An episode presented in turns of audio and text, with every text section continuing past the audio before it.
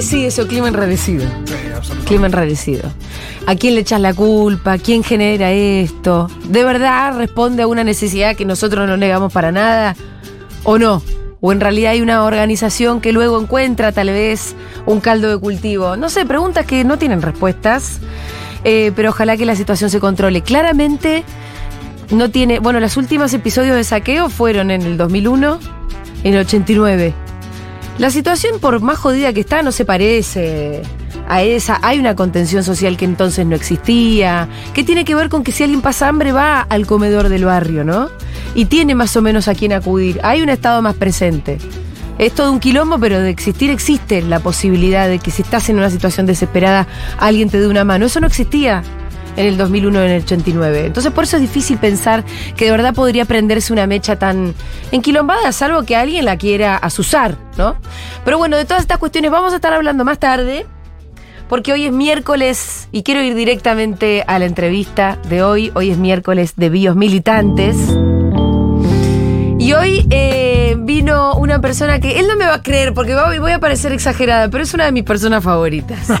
¿A cuánto le lo mismo? No, te juro, Héctor. Preguntale a Fito, ¿a cuántas le dije persona favorita? No, no, a nadie. Y ¿Viste? me han pasado eh, luminarias. Un montón aquí. de gente pasó Sí. por acá. Quiero un aplauso especial para Héctor Recalde. Oh, Un aplausito. Me- Me hacen poner colorado y todo. Lo han logrado. Héctor, estoy recontenta que estés acá. Gracias, Para igualmente, mí sos Julia. una referencia total. Muchas gracias. Total. muchas gracias. Y además también, y con esto no te me vayas a ofender, me interesa un montón cuando viene gente eh, con más experiencia, llamémosle, sea con que una soy vida un viejo más. de mi... Pero sí, Asumo. porque Hasta hay no un- puedo decir en público. Pero hay un recorrido. ¿Cuántos años tenés, Héctor? 85. Y estás Pero espectacular. parezco, parezco 84. ¿Y cuándo empezaste a militar? A los 14 años. A los 14. ¿En dónde? Héctor, ¿en qué año fue eso? Yo no puedo hacer la cuenta. Y resta 85. Sí. 85 menos 14. que- que menos 14 te va a dar, no Sí. sé, 70 y pico años, ¿no? 71, hace 71 años. 71. Que eso fue. 2023 menos 71, ahora lo vamos a hacer. Sí, ahora vamos a ver en Y qué em- año. Empecé, empecé en el Partido Socialista. Sí. eh, en esa época. Este, y después me fui, fui evolucionando. Sí. Y este, cuando advierto una realidad distinta, ya el socialismo me parecía que no respondía a las necesidades de los trabajadores como uno pretendiera. Y vi- me incorporé al peronismo. Sí. eh, pero como un militante de, base. Y después, bueno, con, mi militancia en los sindi- era en los sindicatos. Este, de repente, hasta tuve un programa de. Yo, yo le decía a los muchachos, Sí. Está- está- asesoraba al MTA, el Movimiento de Trabajadores Argentinos, que era Gualdini, Moyano y este Palacios, Cebolla Palacios de, de. Sí.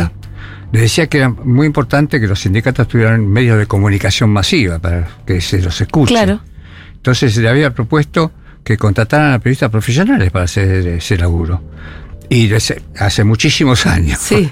Le había propuesto a Morales Solá. Sí. Uy, Por mirá eso digo, hace muchísimos años, y a, Nést- y a Néstor Ibarra. Ninguno de los dos pudo aceptar y terminamos conduciendo el programa un economista, Daniel Carboneto, Ajá. Y yo. Y vos hiciste radio, entonces te- to- toda esta escena te queda cómoda. Eh, claro, claro, sí, 14 años estuvimos. El programa se llamaba Desde Abajo. Ah, wow. Hizo más radio que vos, Julita. Sí, la verdad que sí. Casi. Este, y, y la verdad que este, me, me- me gustaba hacerlo, sí, Sí. me, gusta a mí. Y era para comunicar en Me ese momento la, vida gremial Mm. y sindical. Y me gusta la participación. Entonces Eh, esto... Héctor, yo estaba repasando un poco, hablé con tus hijitos, un Ah, bien. El recorrido de tu vida y la verdad que se puede contar eh, a través de la vida de Héctor Recalde la historia del movimiento sindical argentino. Por lo menos de los últimos. Los- sí, los- los- una años, parte, una un- parte. una gotita tampoco, ¿no? Bueno, es que siempre ha- hace, hace rato que vos acompañás, desde casi que te recibiste de abogado. Sí. ¿En qué año te recibiste, te 17 acordás? de octubre de 1961. Un 17 de octubre. Justo un 17 de ¿Ya eras octubre. peronista para aquel entonces? Sí, ya sí, sí.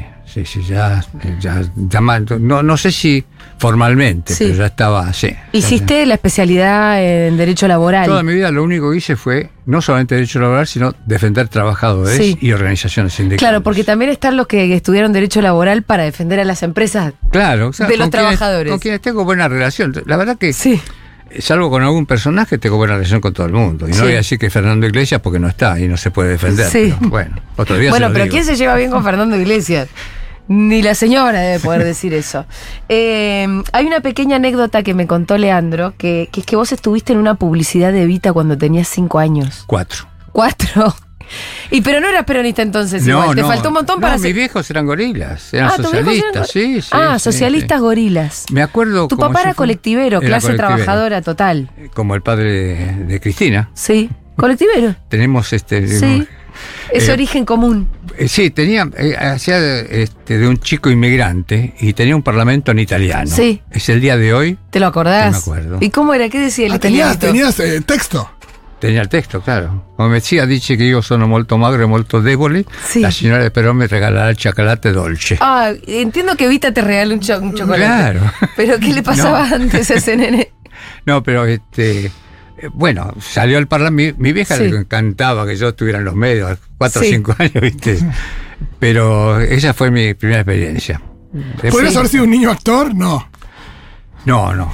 Bueno, la CGT se hubiese perdido de un gran. Los, los trabajadores argentinos se hubiesen perdido de un gran eh, abogado laboralista. Vos sabés que hay mucho de actuación en la política. Sí, Eh, pero tenés que aprender a transmitir. cierto. Tenés que tener un lenguaje acce- accesible. Si yo hablo en latín, los laburantes no me van a entender. Sí. Entonces, este, además hice cursos de capacitación sindical, dando cursos de capacitación sindical, cosa que no sé si existen ahora, pero es muy importante este, para que los delegados, los activistas tuvieran mayor conocimiento de los derechos que tienen, de Claro. la- los caminos posibles. este. Eh, y bueno, en ese, en ese itinerario, la verdad que eh, cuando hablamos de esto de peronismo, yo era un peronista este, por conocimiento, por información, ideológico, digamos. Sí.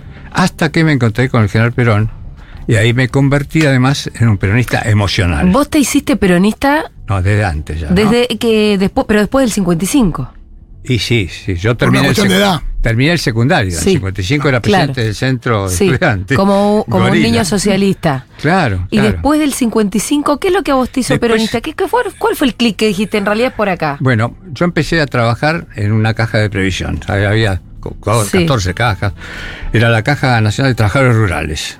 Este, Eso que es como una FJP, que era lo que ahora es el ANSES. Ah, pero, pero, pero Eran estatal. distintas cajas, se reunificaron todas hace mucho Sí. tiempo. Y yo trabajaba en una de ellas este, y era delegado. Sí. Claro, trabajadores rurales, que justamente es un sector. Eh, Claro, tiene que ver con los trabajadores. Mm. Claro, Había muy delegados informal. obreros en ese momento, este, en, el- digamos, en la administración de la caja. Pero sí, este, y la verdad es, es un trabajo que a mí me encantaba hacer. Y fui, siempre fui electo. Siempre fue el voto popular Sí. que me llevó al lugar donde yo estuve. Y este, en la caja eran 500 trabajadores. No quiero exagerar, pero 450 votos tenía. Sí. Había mucho elenco femenino, además. Ajá. Bueno, levantabas ahí, mucho- decís vos. No tenía Ah. ninguna restricción porque era soltero. Eh, bueno, entonces, ¿en qué estábamos? ¿Cómo fue tu. Vos te haces peronista porque qué es lo que viste? Eh, yo veía el sufrimiento de los trabajadores, la, la angustia, el no llegar a fin de mes. bueno, no muy distinto a lo que está pasando Sí, sí, sí, ahora, sí, ¿no? sí, sí. Pues yo soy oficialista, pero también hago autocrítica. Nosotros como gobierno hemos fallado en algo que es fundamental. Es inaceptable para un peronista que un trabajador formal, inscripto con todas las leyes, no llega a fin de mes. No, no, no. Eso es Entonces, escandaloso. Eso, eso este, es terrible. Mm. Bueno, por eso cuando hace dos años más o menos Cristina dijo hay que pagar una suma fija, yo me prendí como loco. Aparece que ahora Sí, se dieron cuenta que es necesario. sí. Además el En capital... el último, último, último Y bueno, segundo, no- ¿no? Pero bueno, Y bueno, este, viste. por lo menos irse. Evita, Evita decía Eh, sí. bienvenidos los rezagados, Sí. ¿no? Entonces sí, lo, lo están haciendo fenómeno, hay que acompañar y apoyar y, y sin que sea ninguna duda. Eh, ¿Y cuándo lo conociste a Perón entonces? En 1965. Habíamos tenido una reunión en el OIT y con un compañero conseguimos una reunión con él. Hicimos cuatro días, no en Huerta Grande, no en, Puerta de en Hierro. Puerta de Hierro. Huerta Grande es- y la falda son dos sitios. Sí. Eh, no en Puerta de Hierro, sino en las oficinas de Jorge Antonio. Ajá. Porque había una interna en el peronismo, en Mendoza, que era Corralán Anclares, que era el peronismo, contra el neoperonismo que nacía, que era Cerú García.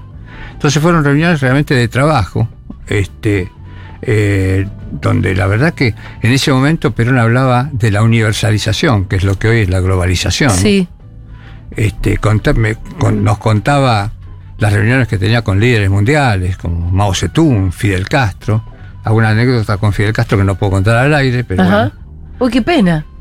Y no sé cuánto público tiene, si es poco lo puedo contar. No, no, no puede llegar a haber bastante gente que cree Ah, no sea grande, chacarita. No, no bueno, se ¿qué- agrandó si vos me preguntás?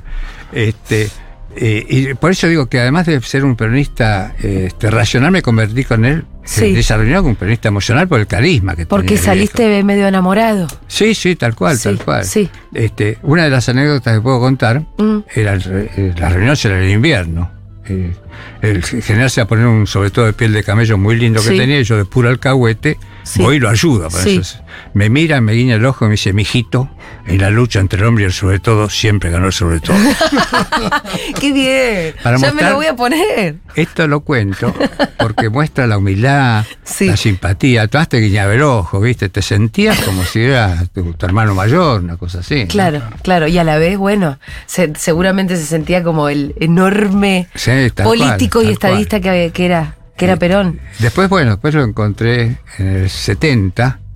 Este, yo tuve un par de días nada más en, en Madrid y este, no, no tenía forma. A ver, Sí. lo conocía un señor que en ese momento era un secretario un- de poca exposición, pero lo conocía a través de un problema laboral este, que Framini me pidió que viera, a ver qué pasaba. Ese señor era López Rega, Ajá. que en ese momento No no era. pero yo tenía el teléfono de él. Sí. Entonces este me lo había conseguido sabiendo que podía pasar. Lo llamo por teléfono, le digo, mire, estoy solamente sábado y domingo, hay una posibilidad de ver al general. Me dice, bueno, ya me ven dos, dos tres horas y le digo. Lo llamé y me dijo, el general va a estar en misa este, a las 10 de la mañana, lo espera a 10 menos cuarto, así tiene, puede Sí. charlar con él. Bueno, Antes de la misa. Antes de la misa. Sí. Por eso estuve con él en el Sí. atrio. Sí. eh, gracias a Lópezito. ¿Y fuiste a la iglesia a encontrarte después con me tuve que exiliar. ¿eh? ¿Te encontraste en la atrio, iglesia? en el atrio de la Ah, ¿en serio? Claro, sí, sí, sí, sí. ¿Y de qué hablaron ahí? Un saludo, un cambio, pero muy, muy, muy breve, ni Sí, me acuerdo. Era el contacto, el Era el verlo. contacto, no era algo en concreto que vos tenías para decirle. No era para que me bajara la línea, sino para tener contacto a nivel de piel. Y después tuve que exiliarme por López Rega. Claro. Claro, por el mismo López Rega. Seguro. Porque vos fuiste, bueno, volvamos un Yo poco fui a- director de asuntos jurídicos Sí. del rectorado en la época de, eh, fue Puigros, este rector, después Solano Lima y después Ernesto Villanueva. Sí, Bueno, ahí este eh, la AAA se ensañó con todos nosotros. Eh, perdón, ¿estás hablando del Colegio Nacional de Buenos Aires? No, no, De la UBA. del rectorado de la universidad, del rectorado de la UBA. Del rectorado de la UBA. Viamonte 444, no, no en Buenos Aires. Yo fui al colegio Roca, Ajá. colegio de Belgrano, porque yo vivía en colegiales. y- Sí. Este, pero me falla la voz.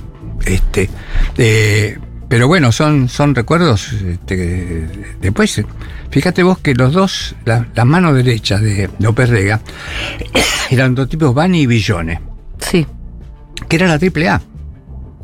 En ese momento, este, yo gano un juicio, ahí es donde viene el encuentro, gano un juicio laboral contra una empresa que se llama Suministros Gráficos. Esto es importante porque eh, eh, acá en la capital federal, sobre pasando el puente por debajo en la avenida Salguero, a la derecha hay un predio de bienestar social o de desarrollo social, no sé cómo se llama, este, y en aquel momento era privado. Y había una máquina enorme, que yo como gano el juicio embargo esa máquina, y ahí es donde me hacen el enlace. Ajá. Framini me dice que hay un compañero que tiene este problema, etcétera, etcétera, y me hace juntar con Bani Villone. Entonces con Bani Villone arre- arreglo que le pagaran a los trabajadores en dos o tres cuotas todo el crédito. Y mis honorarios me decían ellos que tenían una casa de electrodomésticos. Sí. me lo- si me lo podían pagar en especie, yo acepté. Ajá. Acepté y cobré con una heladera, un lavarropas Sí. y un tocadisco. Que Bueno. Yo decía, este tocadisco es de López Rega. este, pero bueno, son avatares en ese momento. Claro. López Rega no era el López Rega conocido. No, no, no. Pero bueno, vos dijiste que después te tuviste que exiliar eh, por, lo, por López Rega. ¿Cuándo te exiliaste? Este, eh, ¿En dictadura o un poco antes? No, un poco antes. Ese, ese exilio fue interior. eh, fue, me, me exilié en Villa Gesell. Ah, ok. Me, me escondí. Te fuiste a esconder, en realidad. Me escondí. El exilio, el otro sí. El otro fue ¿Y con la que- dictadura en el sí. 77. Eh, no, no tenía pasaporte. Mora, mi hija, que Sí. es actriz, Sí, muy buena actriz. sí, sí. La Este, conocemos, Mora Recalde. Eh, Te digo hablando de trabajo y todo bueno. Sí. este, eh, tenía dos meses y yo no tenía pasaporte. Entonces me fui a Atlante, Uruguay. Sí. No, no sabía que había un plan cóndor. Bueno, zafé. Zafé de ¿Por qué te tuviste que ir? ¿Porque eras un abogado que presentaba No, habeas corpus? ¿Porque eras No, abogado no. laboralista? ¿Porque...? Presenté un solo viajor por mi vida que era un, un primo mío. Ajá. Pero yo penalista no soy. Sí, claro. Fui con mi tía, etcétera, etcétera. Pero este. Pero tuve, tuve algunas señales de amenazas. Sí. Entonces, este. eh, me, me cantaste señales, dije me rajo y me rajé. Bueno, yo te quería preguntar esto. eh, ¿qué, ¿Cómo sigue funcionando un sindicato y la central de trabajadores durante la dictadura? ¿Qué es lo que queda de esa organización? La- el, el ocultamiento, el raje. O sea, es- trabajar en la oscuridad, en, la, en la clandestinidad. Claro. No, no. Las intervenciones, este, yo, yo estuve en la intervención de Acción Obrera Textil, Sí. Que después el, el- el tipo de la aeronáutica intervino ahí. Fue un tipo de terror el que vino. Este, no, no me acuerdo cómo se llamaba ahora, pero después pues, este, se, se casó con alguien que estuvo detenida, desaparecida, etcétera, etcétera. Voy a ver si después me acuerdo el nombre. Pero en ese momento, estamos hablando de marzo del 76, Ajá. no sabía la envergadura con que venía la mano. Lo que se venía. Yo discutí de política con el Sí. tipo, pero Era un asesino, no, no, no es que se podía discutir de política. pero era un- el, el que participó. el- el- ¿Quién se rindió en las Malvinas? ¿Astiz era? Bueno, no me acuerdo. Era un, un- Sí. un marino. Un marino. Y no sabía la envergadura. Después, bueno. Y la Marina además fue especialmente sanguinaria, especialmente, claro. ¿no? Porque vos empezaste a ser abogado de la CGT en el 64. Con José Alonso. Sí. Era un junior, ¿no? Solamente. Y ahí, bueno, ahí fue fundamental porque este, trabajé bastante con Norberto Centeno, que es el, autor de la ley de contrato de trabajo. Sí, claro. Porque los dos éramos abogados del sindicato gastronómico, entonces ya teníamos afinidad y trabajaba como un junior. Sí. Eh, este, tal es así que el, yo tengo el, el- el ejemplar que publicó la CGT del proyecto originario. Ah, mira, El- lo, lo conservo como si fuera Sí. una reliquia, no dejo que ni lo toquen. está vigente esa ley para que la gente sepa. Casi, casi toda. Bueno, pero es la ley Es la ley de básicamente de que de la ley de contrato Sí, de trabajo sí. que nos rige Pero hoy. digo, esas son las tareas para el hogar pendientes, que tenemos que recuperar los derechos que todavía no se recuperaron. ¿Cómo cuáles? Hay más de 20 leyes, las tengo escritas acá, pero sería muy aburrido. Pero, pero decime una que te parezca principal. Y una que es básica, que reconocer que eh, la ley de contrato de trabajo viene a establecer desigualdades, cosa irrita, ¿no? Sí. Desigual- una ley de desigualdad, sí, pero para corregir las desigualdades que se dan en la relación entre un trabajador y un empleador. Sí. Por eso yo aplaudo mucho. Pero ese es todo el espíritu, digamos, Es el- eh, del derecho laboral. derogar general. las- estás derogando la esencia, el Sí. espíritu con eso. Claro. Este, eh, por por eso aplaudo mucho, por ejemplo, la ley de teletrabajo, pero Sí. cuestiono el artículo primero. Habla del consentimiento del trabajador. No existe el consentimiento del trabajador. El consentimiento del trabajador tiene que estar acompañado por el sindicato y el rol del Estado, pues Ajá. mano a mano con su, ex- su excelencia el, patrón, no va. Claro. Este, Hay que siempre partir de ese principio que es la desigualdad de- La, desigualdad. la entre el trabajador y el patrón. Por supuesto, por eso está el sindicato, es Sí. el rol del sindicato. Que muchos quieren. Este, Berbige escribió un, un libro llamado Un mundo sin periodistas. Sí. Hay muchos que quieren un mundo sin sindicatos. Claro. Por supuesto que hay de todo en la viña del Señor. ¿eh? Yo no- hay- coloquialmente digo que hay dos tipos de dirigentes sindicales. Sí.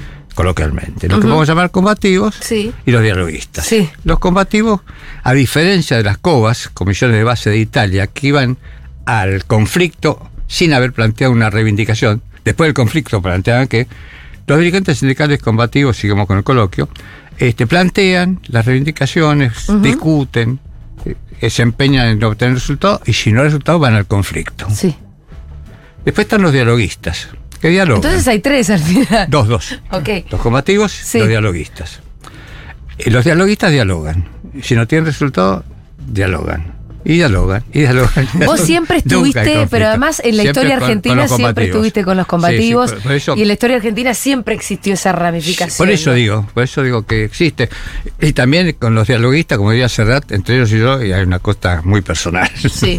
Nunca de no, no, no asesorar a ningún dialoguista. Bueno, hablando un poco de eso, ¿no? De los combativos. eh, durante la dictadura, que yo te preguntaba cómo funciona la CGT, cómo funciona un sindicato en dictadura, dijiste, bueno, Estaban intervenidos, directamente Claro, estaban pero intervenidos. sí se empezó a formar la comisión de los 25. Los ¿no? Bueno, el 27 de abril. Mira, hay que Para rendir un homenaje. qui- quiénes eran. Y por otro lado estaba Triaca, que es el papá de Jorgito, ministro de Trabajo de, de Macri. Es el hijo putativo sepa. de Jorge Sí. Triaca. Este, eh, digamos que eh, hay, ¿cómo te podría explicar? Eh, desde la clandestinidad es muy difícil, pero le debemos Sí. a los trabajadores argentinos actitudes que realmente reivindican la república y la democracia. En abril del 77, la dictadura cívico-militar dicta el decreto 385, que cancela todas las afiliaciones a los sindicatos, todas. O sea que un trabajador, una trabajadora, para reafiliarse al sindicato tenía que ir, presentar sus datos personales este, y- y- e inscribirse para poder ser afiliada a ese sindicato. El padrón posterior aumentó al anterior, por eso se lo llamó el decreto plebiscito. O sea que la gente fue. Fue A pesar de que era peligroso porque estabas dejando todos los deditos marcados. abril del 77, por eso plebiscitó. Sí. Hay que tener Sí, coraje, claro. digamos, ¿no? Para Sí. no decir huevos. Entonces, porque también había mujeres Sí, sí, sí. que se reafiliaron. Pero bueno, después, Sí. la primera reacción, pues hablar de los 25, la primera reacción colectiva contra la dictadura fue el 27 de abril de 1979 del grupo de los 25. Roberto García, Ricardo Pérez, este, bueno, Bueno, Ubaldini estaba. Gualdini, Digo, para agarrar las celebridades, el ¿no? pibe. Este, En aquel momento era el ¿Y pibe. cuál fue esa reacción del 79? Un paro general que hicieron. Ah, claro, un paro y bueno, general. terminaron en cadena la mayoría, ¿no? Sí. José Rodríguez de Mata. Había muchos más que no. Es, es bien conocida eh, la marcha del 82, ¿no? La, de tre- la del 30 de marzo del 82. El 30 de marzo. Que fue un hito que empieza a marcar un poco el final de la dictadura. Sí, sí, hasta el 2 de abril que vino las Malvinas. que vinieron ¿no? las Malvinas, que algunos piensan que casi como una. No, ahí y hubo represión el 30 de marzo. Además. No, hubo una represión, tuvimos que salir rajando porque nos reprimían. Entonces, este, uno ha hecho, como diría José Justo, para mostrar mi, Sí. mi amplitud ideológica, teoría y práctica de la historia, ¿no? No solamente la teoría, sino la práctica. Sí, de estar ahí. Vos Estar ahí. estuviste ahí. Estuve ahí. Bueno, ¿y cómo, cómo era Ubaldini? ¿Qué sé yo? Contá un poco ahí. era muy tanguero. Sí. Y vos sabés que yo también soy muy tanguero, Sí. así que teníamos. eh, además, este, él vivía en Azopardo 802, Sí. en la terraza. En una casa de, en una cama de plaza y media, un muy grandote. Sí. Y yo vivía prácticamente también allá. En la casa con Ubaldini. En, en Azopardo En la sede. 802, en la Sí. sede. y los sábados, hasta los sábados al mediodía, que pedíamos el morfi en boliche que Sí. lo mandaba de la esquina y comíamos ahí, bueno, hablábamos, etcétera, etcétera. Él me decía, él se levantaba muy temprano y leía todos los diarios. Sí. Era un tipo muy informado. Leía todos los diarios y me decía, esto me viene a contar las cosas que yo leí en el diario. Ajá. Hacían- venían los muchachos, ¿no? Sí. Este, pero tenían mucho carisma. Ajá. Bueno, fue un y él dirigente después fue- que era, era cervecero y terminó Cervecero. siendo. Secretario general de la Secretaría. es claro. decir, de un gremio chico, Sí, sí, termina sí, siendo secretario general de la CGT. porque era un gremio chico, porque era el pibe, pensaba que lo podían manejar. Sí. No lo manejaron. Claro, y no lo manejaron. Pero ahí em, se termina yendo de Azopardo. Y, en- Y empiezan eso a fue en irse el a la 92, en 92, Sí. este, donde me acuerdo estábamos todos reunidos y este eh, y dicen, bueno, va a haber un acuerdo, etcétera, etcétera, y van todos a Parque Norte. Sí. Y algunos de nosotros vimos un tufillo de arregliño, digamos, ¿no? Para 92 nos estamos salteando una década entera. Yo, Y después volvemos. Sí, Vamos y venimos. Y sí, porque la historia es así. Y la historia es un poco así, uno va y viene. Eh, no, porque de repente nos salteamos de los 80 enteros. Porque estábamos un poco... 83, vamos sí, a sí, digamos, terminamos en la 83, bueno, gana Alfonsín. Sí. Este, ahí son los famosos 13 paros, que en realidad fueron 9 paros y 4 movilizaciones. Ajá. Y yo era un poco. Los famosos el 13 nexo. paros que, que, que, bueno, que siempre Eran encabezó Baldini, ¿no? Para que claro, la gente eran nueve sepa. paros y cuatro movilizaciones, parece. Este, y yo era un poco el mediador este, Sí. an- ante Alfonsín. Vos hablabas con Alfonsín. Sí, porque era amigo de un secretario, un asesor que tenía Alfonsín, un historiador de, de la historia del movimiento obrero, ahora no a si me acuerdo el nombre, este, y bueno, hacía de intermediario, bueno, sin, sin ningún éxito. Claro, iba a ser un rol muy difícil. No, no, imposible. No, difícil. pero, eh, nunca, uno trata. Arnoldo Kleiner era el que fue sec- secretario de trabajo. Yo lo conocía de la facultad, éramos amigos. Bueno, traté de, de ver si algún acercamiento, pero no lo logré. Sí. Los, eh, imagínate, nueve paros y cuatro. ¿Y qué decía Alfonsín? Digo, como. Y siempre la versión optimista de la historia, esto se va a componer, se va a arreglar, Sí. etcétera, etcétera, pero realmente cuando uno ve, ve los números de, de participación de los trabajadores en, el- en la riqueza nacional, no había ninguna solución. Y es un poco lo que nos está pasando a nosotros últimamente también. Por eso digo, hago una autocrítica liviana porque estoy, estoy convencido que nuestro gobierno quiere lograrlo y no lo logra, pero bueno. Este, ahora parece que se están poniendo las pilas, creo que hay unas medidas que anunció Massa que las veo que van en esa dirección, así que... este, Bueno, ojalá porque ya hay un ánimo de, de- de empezar, Bueno. que, que arranque una campaña, ¿no? Porque además lo que se ve enfrente es complicado. Bueno, por eso digo que ya con los anuncios que, anu- que dijo Massa Sí. que van a dar cada dos días o dos por día, no me acuerdo bien cómo lo dijo, bueno, está bien, es lo que hay que hacer. Además, también digo, en ese sentido tengo que tener prudencia, porque desde la tribuna todos hacemos goles. Sí, hay que sí. estar en la cancha de fútbol para ver las dificultades. Y esto, a veces me planteo, hay herramientas, ves los precios, lo que está pasando con los precios, los arreglos, los acuerdos que hay. No tenemos la ley de abastecimiento, que establece sanciones muy duras. Nadie se anima a aplicarla. Eso, eso no, no sé por qué, pero también. este, Nadie se anima. También te digo, mira, este, cuando hablan de reforma laboral, yo tiemblo. Y yo soy Sí. reformista, pero en el sentido progresivo, que Sí. es lo que manda la Constitución. Pero estuve 12 años de diputado nacional y Sí. no logré bajar una ley que tiene casi 100 años de las 48 horas semanales, 8 horas diarias o 48 semanales Sí. que es para el museo una jornada así. Yo con mucha timidez como para ir a avanzar gradualmente, mis proyectos marcaban 45 horas y no logré. Y la realidad es que muchos hombres y mujeres trabajan 9 horas por día durante 5 días, son las 45. Sí. Y no lo logré. Y nunca hay un poder silente, yo lo llamo el, el golpe blando que existe, que hace que no funcionen las instituciones. Nunca nadie me explicó por qué no se logró eso. Me gustaría saberlo. Sí. Em, ¿Qué otros proyectos tuviste vos en todos estos años de diputado? De los que te puedas enorgullecer, hayan salido o no hayan salido. No, me enorgullezco de todos.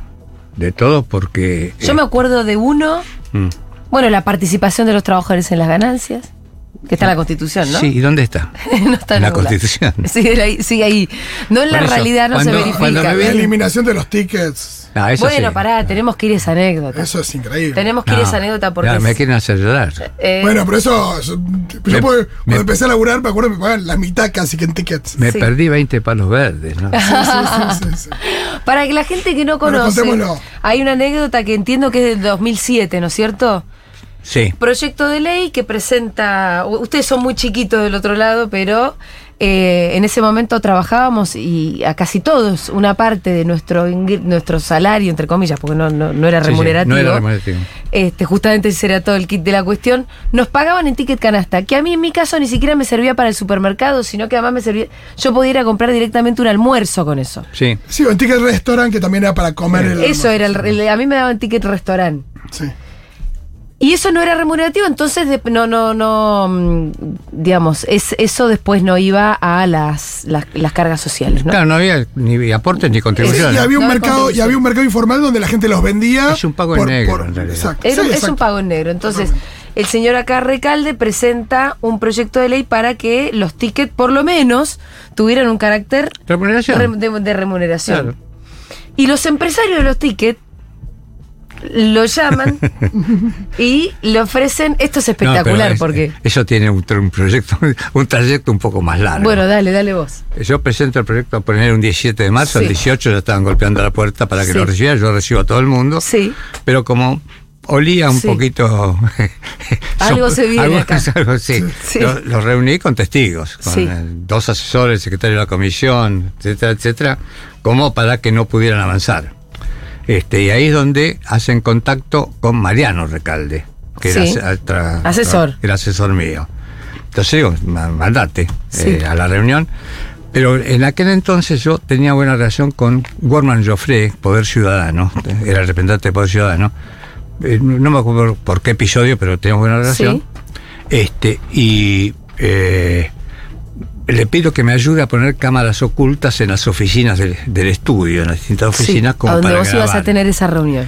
Y por si acaso, a Mariano Recalde le pusieron un corbatero. Sí. Entonces, efectivamente no quieren reunirse en el estudio, a un boliche de la esquina, Y sí. este, y van y se reúnen. Entonces, Mariano estaba sentado como estamos nosotros acá, y graba todo, pero se da cuenta Sí. que como tenían la corbata, grababa el pecho Ajá. de los interlocutores, no la cara, sino- no los identificaba. Sí. Entonces dice que se reclinó así, como que- yo, Para, darle ángulo. El plano. y, y bueno, es muy difícil que haya una condena penal. Sí. Acá hubo una condena penal, dos condenas. Pero pregunta, eh, ¿Cuánto le ofrecieron? ¿Cómo fue la.? bueno, claro, Ah, bueno, tenía- contá todo. Creo que lo significaban con una, una bicicleta, un auto o un avión. Pick-up, bicicleta y Ah, Mercedes-Benz. Yo Ah, me lo sí. acuerdo Eran mejor que eso, sí, eran- que eran tres posibilidades distintas. Pickup y Mercedes-Benz. ¿no? Bicicleta era simplemente que cajones tu Un- proyecto. sí, pero un abono mensual. ¿Y te Fíjate. pagaban cuánto? Una platita. Eh, yo, la verdad que nunca me fijo en el dinero. Sí. no lo ¿Cuánto, pero cuánto- cuánto era? La guita no la sacás de ahí, No, digamos. no, pero no, no, no, no. La guita la saco laburando. Pero Sí. este, pero el, el último ofrecimiento, el más grande, era este que convalidar eran 20 millones de dólares. ¿Y a cambio de qué? De convalidar como remuneración los tickets. Sí. claro. O sea, una cosa era cajonear y después. Tenías, tenías oferta de mínima y de máxima. de mínima y máxima. Y una en el medio que era la pick-up, Bueno, que era hacerle unas claro, modificaciones. pero fíjate, ahí conseguimos una condena penal. Para eso, chantas. para uno de los chantas. Ajá. Gutiérrez, Guido y Espano, creo que se llamaba. Hay una condena de tres años de prisión. Sí. El otro, Santiago Lynch, sigue prófugo. No ¿Ah, ¿en si serio? sí, sí, sí. No sé si eh, prescribió, no, yo no seguí la causa. Pero este, además avancé, Sí. porque eh, los tickets canasta tenían una central internacional, que era ACOR Internacional. Claro. Entonces yo avancé con la responsabilidad internacional de Acor. Este, y el abogado de Acor Internacional era Ricardo Gil Lavedra. Sí. Entonces con él, bueno, nego- negociamos, Vendieta, Sí. este, y logramos este, que haya un resarcimiento de Acor Internacional. Este, de, me acuerdo que uno de los destinos del resarcimiento era Poder Ciudadano, que me había ayudado a hacer Ajá. las pruebas, etcétera, etcétera, y otro no sé a quién más, pero digamos que les cueste. Que, Sí. eh, Viste, el bolsillo es la víscera más sensible, decía el general. Sí. Y les costó. Así que bueno, eh, pero eso digamos que es lo que tenía que hacer. No existen más los tickets canasta. No. Ahora hay gente que quiere que vengan los vouchers. Bueno, ahora sí, sí, sí, sí. Y bueno, ¿Vos te imaginás el negociado que podría llegar a ser? y como lo fue. Por eso Porque digo, lo que recaudaban, vos sabés lo que la guita que recaudaban. Para que me ofrezcan 20 millones de dólares. No, no, pero imagínate. Y debe haber sido un 1%. Sí, no era nada. O menos, no era nada. 0,01. Ahora, ¿qué, ¿cómo se confundieron, Héctor, no? De ir a sobornar a un insobornable. Eh, La verdad que, digamos que. Sí, se confundieron mal. Es que se confundieron mal, por porque no, por- evidentemente no es lo que a vos te mueve la guita. Uno se da cuenta. No, pero sabes que. Era digo, cuestión de mandar a que miren y lean un poquito de qué se había tratado tu vida, Ojo, ¿no? A mí me fue muy bien en la profesión. No, sí. Pero ¿sabes qué? Eh, en- a- tomando cosas que a lo mejor nadie vea un mango en eso. Por Sí. ejemplo, la quiebra del Hotel Alvear. Ajá, contame eso. Yo participé, inter- este, el, el hotel, Sí. estaba un tal von Bernitz. El, el- es el alvear que conocemos el Alvear, sí, sí, el Hotel Alvear, de la, de Avenida Alvear. de la avenida Alvear. Sí, sí, sí, ¿Exo sí, sí. quebró? Eso se presentó en convocatoria de acreedores, iba a la quiebra, y los jefes se estaban afanando los, este, las obras de arte, que tenía muchas obras de arte ahí. Entonces el delegado se llama Quevedo. Ocupamos el hotel. Ocupamos, digo, porque yo Sí. viví en ese hotel 15 días. Ah, bueno, igual. Buen lugar para ocupar. Manda la pasaste. Perdón. Jugo de naranja y Sí. traviata de jamón y Sí, queso. sí. Me Ah, impuse, claro, una cosa de austeridad al mango, porque, ¿viste? Porque si no tampoco iba a parecer Tenés- que estaba sí, bebiendo. Tenés que y- predicar con el ejemplo. Ok, ok. Es más, ahí este, Yo te imaginaba más como mi pobre angelito, ¿viste? Usando inter- el jacuzzi. eh, el que intervino eh, de parte del Poder Judicial Sí. fue un juez de, comercial, Carlos Bosch, que entró, pensando que eran sindicalistas lo que habían ocupado, entró Sí. a mansalva sí. y nombró un interventor, un contador, Daniel Jospa, que cuando vio lo que estábamos haciendo, terminé haciendo una excelente relación con el juez. Ajá. Y con Daniel Jospa también, porque realmente llegamos a un avenimiento en la quiebra. Ese avenimiento es este cómo se compensaba a los acreedores, etcétera, etcétera, para que el hotel siguiera funcionando. Y sí, obviamente siguió funcionando. Sí. Sí. Este, o sea que incluso con, con ya te digo, con, con Daniel Jospa seguí, eh, y el abogado era Mariano Pero ahí, Cabaña Martínez. ahí fuiste muy creativo, ¿no? Porque no a cualquier abogado se le ocurre decir, bueno, vamos a ocupar el hotel. A, los- no, no, no, a lo mejor se le ocurrió, a los, a los delegados se le ocurrió. Claro. No, no, yo no, tampoco fui el inventor. Pero este digamos que en este, en este itinerario también tuve satisfacciones. Sí, sí. En Peugeot, por ejemplo, Sí. que estaba en, en- en la ruta 2, en el kilómetro 37 y medio, estoy hablando hace muchísimos años. Yo iba a las 5 y media de la mañana. Y me subía en un tambor y veíamos, discutíamos cuáles eran las acciones para seguir. ¿Cuál era el conflicto en Peugeot? Y estaba por quebrar. Está bien por quebrar. por quebrar. ¿Qué estamos hablando? ¿Los 90? No me acuerdo el año. No me acuerdo. Pero sí, eh, no, no, es Porque uno antes. se imagina Ilia, que- Ilia, pará, pará. Muerto sí que es. No, no. Ilia era el presidente de la nación. Ah, no, entonces no era mucho antes. 66 todavía. sería. Ah, wow, Héctor. 65, 66. Ilia presidente. Sí. Es más, eh, una de las acciones fue hacer una concentración en Plaza de Mayo, en el 65 o 66, y yo con los compañeros. Y llovió todo el día. Sí. para pedir una, una audiencia con el presidente de la nación. Y claro, tanto tiempo ahí con la lluvia, al final Ilia, que un excelente, tío, un bondadoso, este, eh, no, decide recibirnos. Yo tenía 25 años. Sí. Y entonces cuando recibe, dice, creo que es una estupidez hacer una concentración para prepiarle al presidente de la nación una audiencia. Yo le dije, más estupidez es dejar que se cierre la fábrica.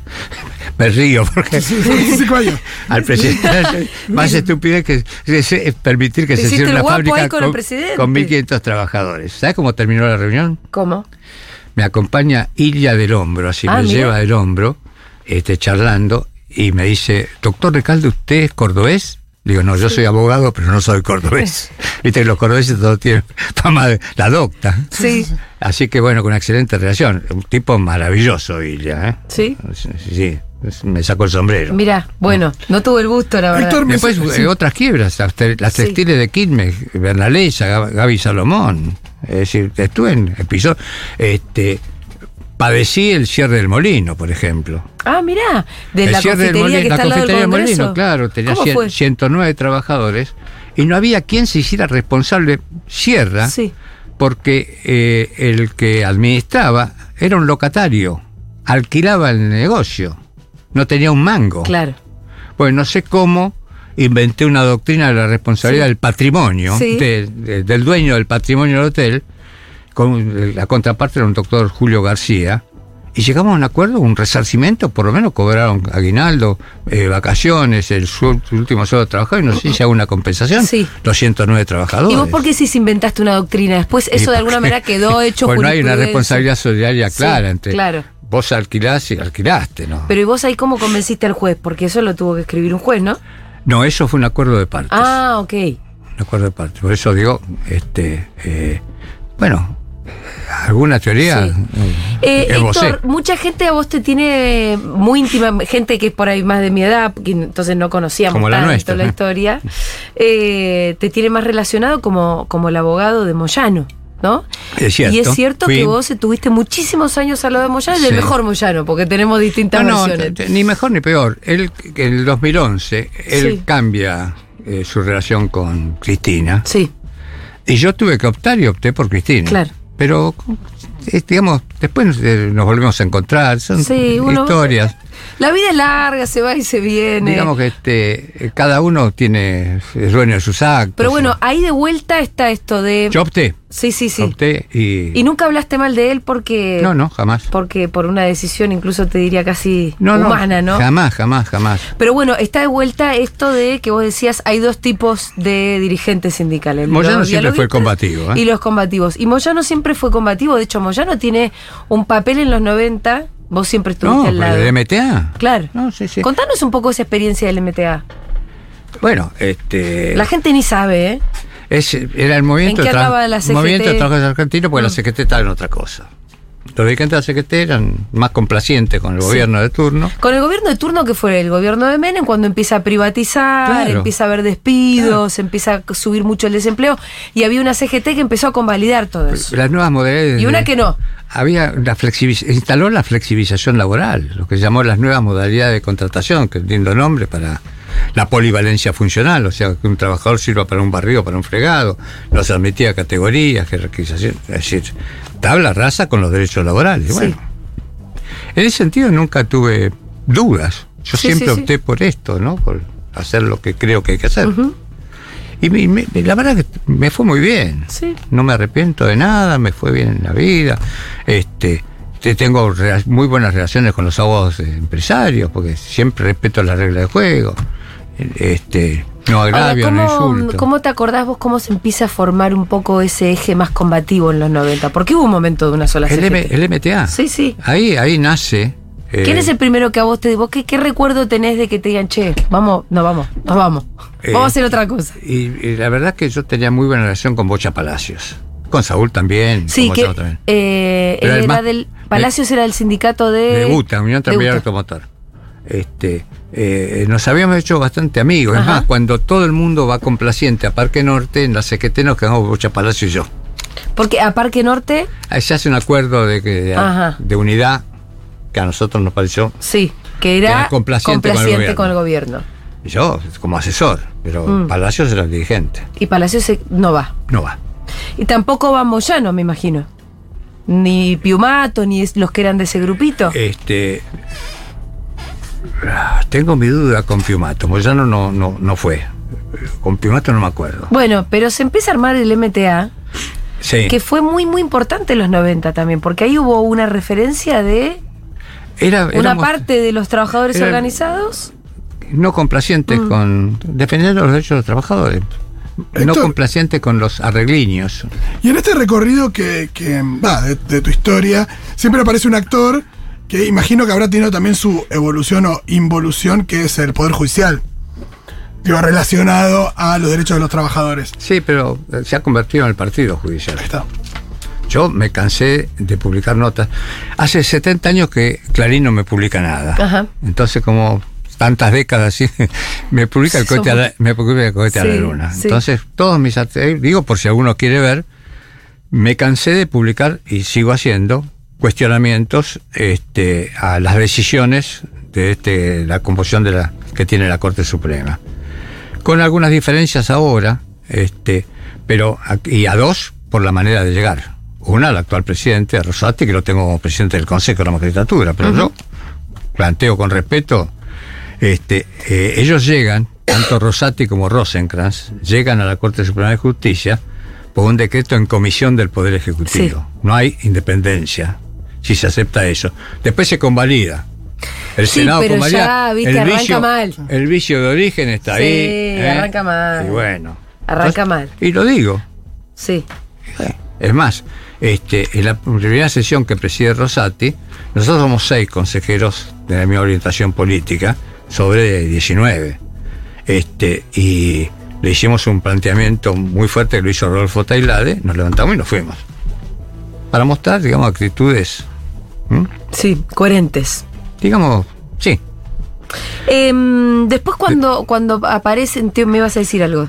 No, estaba viendo eh, otro Porque te conflicto. trajiste, vos te trajiste tus propios apuntes de tu propia vida. ¿Vos te crees que me voy a acordar? No, no, no, no, no, no, dejé la intimidad de esa parte. No, digo, pero de tu vida militante, que es la que estamos repasando hoy. Este, hay un conflicto en la fábrica argentina de engranajes, Sí. FAE, también, este, era, eh, pertenecía a Matas, Pero me iba a las asambleas a la mañana tempranísimo, tem- a estar con los compañeros. Sí. O sea, que eso este, realmente es una práctica de lo que uno piensa. Sí, y además eso, ¿no? Como que me estoy dando cuenta que en la resolución de todos esos conflictos vos necesitas estar en las asambleas de los trabajadores. Por supuesto. Para comprender el conflicto. Sí, sí, además, digamos, es, es, Es- mano a mano con su excelencia. Sí. una- una- este, pero también fui secretario general de un sindicato, ¿Ah, sí?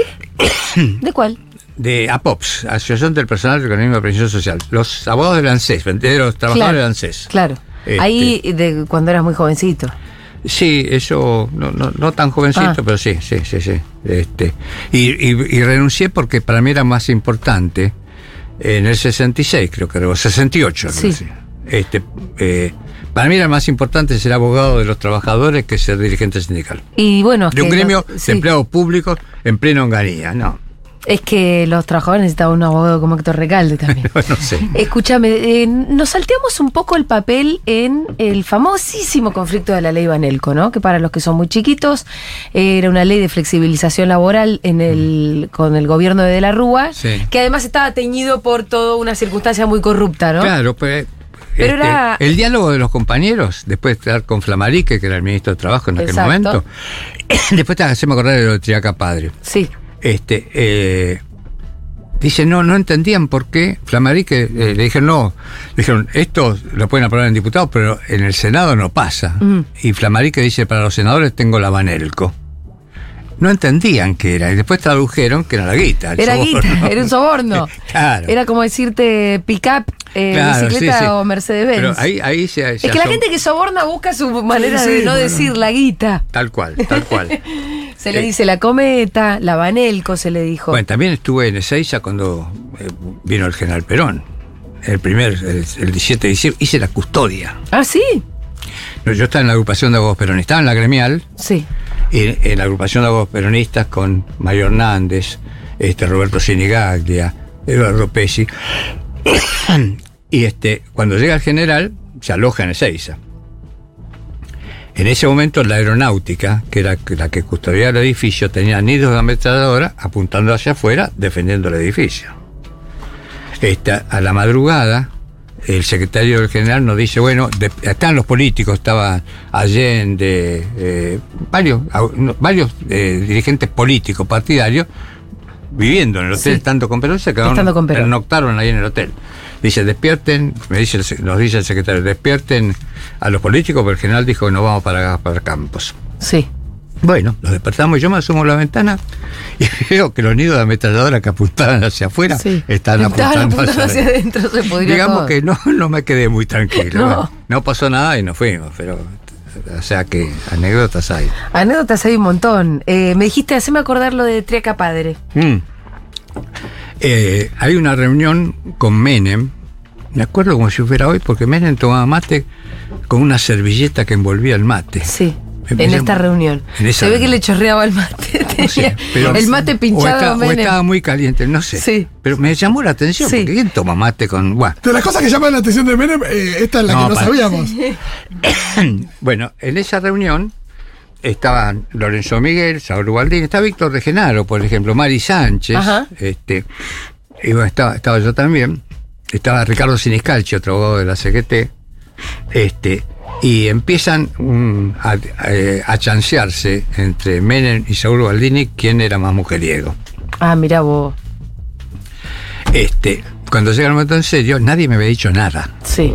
¿De qué? De que tenía que hablar. Ajá. Y me dice, bueno, doctor, explica Para, pero, pero el, el fin de la reunión, ¿cuál era? una reunión para plantearle al presidente las dificultades que tiene el movimiento obrero. Ah, ok. O sea, y, empiezan, y empiezan boludeando con las minas. Bueno, Y sí, te mostrando la seriedad del planteo. sí, sí, sí. Bueno, cuando llega el momento de los bifes, Sí. sin que me hayan avisado Sí. que tenía que hablar, me dice, bueno, doctor, explíquele al presidente los problemas que tenemos con el Ministerio Te de dice Trabajo. Gualdini. Sí, o, o Lorenzo Miguel. no Alguno sé te cuál. mandó a que seas el al vocero ahí de la parte de verdad. Nadie me había avisado. como. Y yo en un segundo digo, si debo hablar de algo que es opinable, que no es duro, me fusilan acá, me matan. Sí. Tengo que ser serio. Tengo que plantear algo que no sea, que Sí. sea indiscutible. Sí. Entonces me acordé, yo siempre asesoré listas, por ejemplo, listas de opositores. En comercio asesoré a Inés Dijian, que era una directora opositora de Cabrera, pero un montón de años. Pero a muchas listas opositoras. También a, a- a Triaca en su momento. Entonces me acordé de una elección de un sindicato, APA, Asociación del Personal Aeronáutico, donde el oficialismo convoca elección, gana la oposición y el oficialismo la anula porque hay fraude. Bueno. ¿Quién puede discutir eso? Bueno, Claro. a raíz de eso Triaca se puso como loco Ajá. y empezamos a los gritos. Sí. Delante de Beni y de todos los. Sí. A los gritos. Pero gritos pelados. Decía, no, eso es así. Sí, es así. Le decía, "Eso es tal cual. Y si no, sí, no, no voy a decir, no voy a mentir acá. bla, bla". Y terminó después. Y, Menem también me, me- me acompaña como Ilia. Sí, te abraza y te pregunta si era cordobés. me, me dice, Torto, no te calentés, vamos a arreglar todo. Ah. Este, en ese momento, que yo estaba con la discusión, total ya, ya prescribió, Sí. Mariano Recalde estaba de novio con la hija de Triaca. Ah, no te di no me digas. Esto, perdóname ¿En serio? Mariano. Cecilia después la historia. No, bueno, pero escúchame, ¿cómo pasó eso?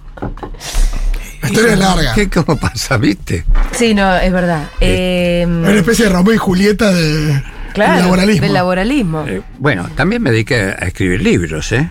Sí, escribiste muchísimos libros. 14 libros. Siempre, tengo. siempre derecho laboral. Siempre de eso laboral.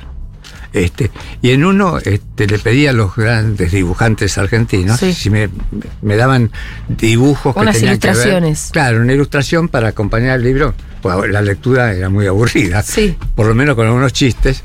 Este, y hay uno de ellos, este, hay un obrero, un albañil que está cayendo de un piso 18 Sí. de- al, al vacío. Y dice, ¿qué RT tendré?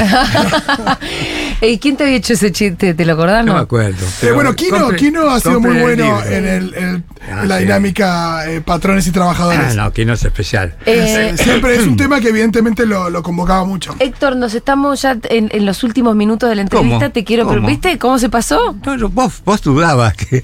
dudabas. Yo, No, no, no va a faltar tiempo. Tengo un montón de cosas. No, yo sé que tenés un montón de cosas, pero la verdad que No, no, momentito. todo. ¿Cómo puede ser que Sí. todavía haya leyes laborales de la dictadura cívico-militar Sí. vigente? ¿Cómo puede ser que perdimos derechos? Es largo. Hay, hay 20. Bueno, entonces venís otro día. O No, me decís una. Prescribió. este, ¿Cómo puede ser que este, siempre la indemnización mínima desapareció ahora? Siempre la indemnización mínima fue el doble de la tarifa, cuento. Cuando nace el sistema de indemnización era medio mes de sueldo por año. Esto lo entienden los Sí, laburantes. ¿eh? sí. Medio mes de sueldo por año de servicio. Y el Sí. mínimo un mes. Llega el general Perón y duplica. Es un mes de sueldo por año de servicio y el mínimo dos. Cuando recuperamos las leyes, con, con la, la democracia, con, Sí, con la vuelta de la democracia. Este, eh, nos quedamos sin el mínimo indemnizatorio. Ahora es un mes de servicio, un mes de año, un mes de sueldo por cada año Sí. de servicio, pero no hay mínimo, no hay dos. El mínimo no es dos. Si trabajaste un año es uno. Siempre.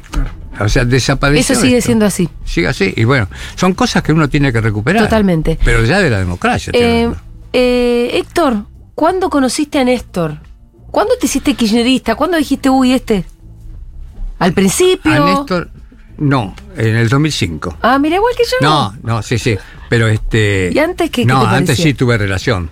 Pero Más ¿cuándo que- dijiste, quiero estar acá en este No, proyecto? pero yo estuve en Calafate, en el grupo Calafate. Ah, bueno, no, entonces en- desde el principio. En el ochenta y pico, no, sí, sí. Digo cuando tuve la primera relación institucional. Sí, que No, fue que pues, fuiste diputado nacional. claro, ahí fue, claro. Pero ¿cuándo lo conociste? ¿Vos te acordás En la el primera 88, en el Calafate. En el Calafate, con el grupo Calafate. Había un grupo Calafate. Sí, sí, sí. Viajamos un montón de compañeros. Yo, este, no me acuerdo, yo creo que fui con, con Tayana y con este Julio Bárbaro en ese viaje. Sí. En aquella época Julio Bárbaro estaba. Bueno, sí, Bueno. la gente cambia. Y el No todo el mundo. El derecho a la involución. no, pero, este, no, no, no. Si tú eras Julio ¿Y qué te acordás de esa reunión? ¿Qué, mm, ¿En el grupo Calafate? Sí, o- o me interesa más pensar en qué, qué te acordás de los primeros años del kirchnerismo, después de tantos años de lucha, digo, de tu parte, ¿no? sí, Porque sí. vos venís contando. No. La dictadura, después los Bueno. 80, los 13 paros de Ubaldini, después los 90, las privatizaciones, La el neoliberalismo. De repente llega Néstor y Sí, para vos no, habrá sido, eh, ¿qué, to- qué está pasando? No, por eso, la, la pucha. uno se enamora de la política nuevamente. Claro. No, pero, pero estas, lo único que me quejo en esto es que te cagaba trompadas, ¿no? Tenía la costumbre de, ¿viste? Que te de, de juguetear. No, Sí. trompadas. que Sí. Este, eh, pero no, una- un afecto enorme. Un afecto enorme, tipo de primera. Es más, en el. Hubo cuando. Creo que en el 2009. 2000, 2007, no me acuerdo bueno. Este, hubo candidaturas testimoniales. Sí. Este, era Néstor, Daniel Scioli, Nacha Guevara, Sergio Massa y el suscripto. Sí. Estos tres se bajan y le digo, Néstor, ¿te das cuenta Sí. con la fórmula para el futuro? Néstor Kirchner, Héctor Recalde. Exacto. ¿Te imaginas? Qué hermoso hubiese sido. Este, no, Sí, ¿te emocionaste?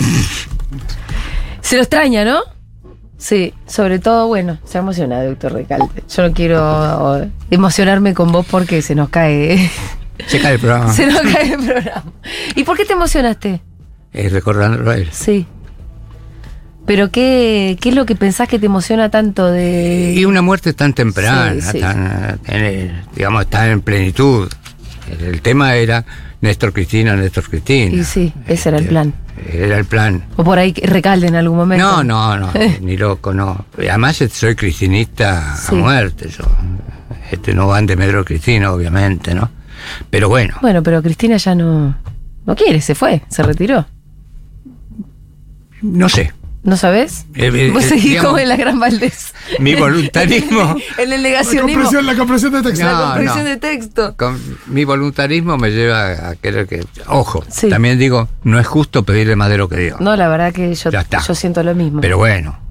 Este, pero, pero también es la eh, responsabilidad de los dirigentes. No, bueno, llegamos- bueno, pero hay un límite, para Mm, todo hay un límite. sí. Y la verdad que este, lo que han hecho con Cristina es criminal y además, este, yo hago una, una autocrítica. Nosotros cantábamos si la tiene la Cristina al bombo del quilombo, la quitaron al bombo y no hicimos ningún quilombo. Así no, que no empecemos por la autocrítica, ¿no? Sí. Este, así que ya está.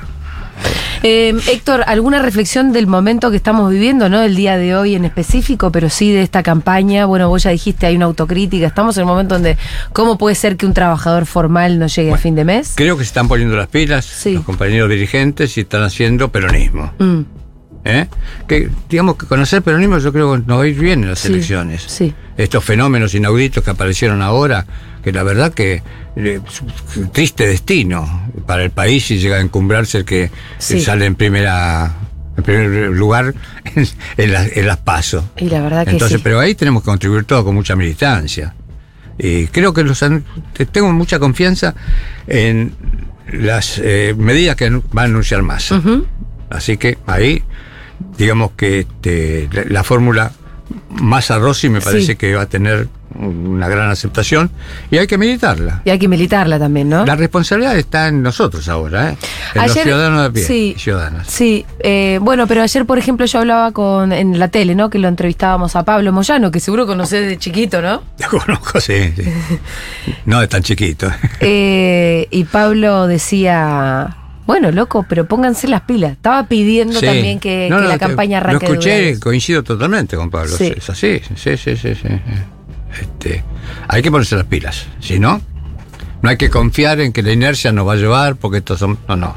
Hay que militarla. Sí, porque aparte yo ayer le Faltan dos preguntaba. meses. No falta tanto. Yo le preguntaba, eh, le decía a Pablo, seguro que de, de- desde los trabajadores eh, habrá gente que votó a mi ley.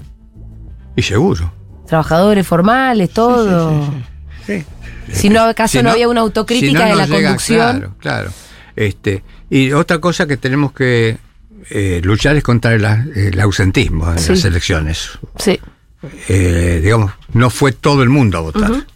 Me parece que también ahí hay un- una crítica sí, a, a nuestro gobierno. sí.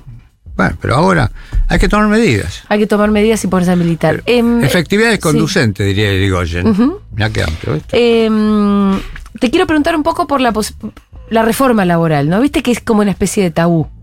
Porque siempre que se habla de reforma, se habla de una reforma seguramente regresiva y que Sí, sí, sí. barre con los derechos. Pero ¿te parece que si hace falta ponerse Yo sí, sí, yo soy reformista. Sí. ¿Y hacia dónde te parece que debería ir? Yo creo que una cosa muy importante que, que se debe hacer, que a mí no me salió, es la reducción de la jornada. Sí. Obviamente participación en la ganancia, reglamentarla. y- Ajá. Este, y además digamos que... si La tiene- participación y las ganancias además sería una medida distributiva y, de- y estructural Pero, pero aparte que solucionaría capital- mucho lo que El capitalismo, que es el sistema que gobierna las sociedades modernas, vive del consumo. Entonces, Sí. ¿viste? Hay que poner platita en el bolsillo Y- de la gente Claro, para que para se que- dinamice por la supuesto, economía. Y ahí la, la reducción de la jornada no es menor en Sí. esto, porque está probado científica y empíricamente Ujú. Que la reducción de la jornada tiene dos efectos. Aumenta la productividad, mirá Sí. si le interesa a los patrones que aumenten la productividad. Claro. Y por el corazón y el bolsillo que ahora Pugliese, también disminuyen los accidentes de trabajo. O sea, si hay menos accidentes de trabajo, disminuye este, el costo. Y hablando de disminución de costos, otra propuesta que tengo que desaparezcan las aseguradoras de riesgo de trabajo, las RT. ¿Qué tiene que hacer una entidad de lucro para Sí. prestaciones de seguridad y de salud para los laburantes? ¿Y quién lo tiene que pagar eso? Sí, eh, tenemos eh, ministerios de salud pública en todo el país, las obras sociales funcionan, vos a los empresarios tenés que explicar que el- lo que sería la plusvalía, diría Carlitos Marx, o sea, Ajá. por encima del costo, se elimina. Y entonces la obra social que presta el servicio cobra el costo. O sea, el, el patrón paga menos, para decirlo bien clarito. Sí. Y lo mismo si va a salud pública. Sí, incluso hoy día hay muchas enfermedades profesionales o accidentes que lo absorbe la obra social, porque lo mandan y lo atienden. Entonces, mirá si hay cosas para hacer. Entonces, reducir la jornada. Y no hablo de, de ir a las 40 horas, a las 36 proyectos de 40 Sí. horas, 44. Disminuir un poco. Disminuirlo un poco. Empecemos por un poco. Empecemos gradualmente. Sí. Este, me acuerdo que discutíamos. Para ir midiendo también, ¿no? Discutíamos la, la edad este, de, la, este, eh, de la responsabilidad penal de los jóvenes. Sí. Este, y, y- y había una discusión si eran 15 o 16. Y dijo, bueno, hagamos el primer año 15 y el segundo 16. Sí. Y salió la ley. Claro. Si le digo a los laboralistas, podemos ignorar el derecho, pues sabemos negociar. Claro. Entonces, bueno, Mendieta, negociemos. Hay montones de cosas para hacer. No, imagino que muchas también para permitir la mayor incorporación de personas al trabajo formal. Porque eso también es un. Eso es peronismo puro. Viste que hay, hay una. Bueno, yo ya tengo que ir cerrando, pero tengo ganas de conversar tantas cosas con vos. Hay como una discusión de que ahora cambió un poco la estructura de las fuerzas de trabajo y ya no hay lugar para tanta gente dentro del mercado laboral formal, ¿no? Que no todo el mundo va a ser un operario de una fábrica, sino que empieza a existir la economía popular y con eso qué haces. La discusión entre Axel y Grabois, de hecho se dio en una charla que tuvieron presentando el Sí. libro de Grabois, donde Axel le decía, pero lo que vos decís no es peronismo. Nosotros tenemos que seguir tendiendo. Te lo estoy reduciendo mucho todo. No, no, ¿no? yo, yo digo lo mismo ¿En qué-. ¿Dónde, dónde te, te planteas vos? En la posición de Axel. Sí. Sí, sí, me parece. ¿Vos, te pensás que, ¿Vos pensás que hay lugar para que estén supuesto, formalizados? Por supuesto que sí, por supuesto. Este, yo, eh, Axel, fui abogado de él cuando estaba en, el, en, en el- en Económicas. Sí. En TNT, tontos pero no tanto. Sí, sí, o sí. sea, tengo mucha confianza en la militancia. Mm. Aparte es un militante, este, conocedor. Este, e- esa me parece que es la posición. Además, este, digamos, Pero entonces lo que está pasando ahora, que hay tanta gente que trabaja tanto, pero en la informalidad, bueno, eso, se, eso se puede revertir. Hay, hay cosas que te digo, a mí me escapan, Sí. porque mi especialidad eh, apunta al sector formal Sí. en, en blanco o en negro. Claro. Pero esto que es la economía popular, habría que hacer un trabajo interdisciplinario Sí. y ver bien cómo. Lo ideal es que todo el mundo esté incorporado formalmente a la economía. Este, entonces, ver, en estas nuevas ocupaciones que se están dando, bueno, hay que ver qué forma. Es, Hay que ver cómo. Hay que analizar, discutir y ver cómo. Pero lo trascendente es que no sean parias. Sí. No puede haber gente con trabajo, no hablo de empleo, gente con trabajo en el aire, en materia de derechos. Claro. Bueno, tiene que ver con, con- con todo. Así que, pero insisto, es un trabajo que a mí me excede ya. Solamente mi ya- mamá decía que el nene puede hablar de cualquier cosa. eso esto no puedo hablar. Héctor Recalde pasó por Seguro La Habana. Te queremos agradecer muchísimo No, la gracias a visita, ustedes, Héctor. lo, lo pasé muy bien. Sí, yo también la pasamos muy bien. Bueno, vamos a escuchar un poquitito de música. Le agradecemos a Héctor nuevamente.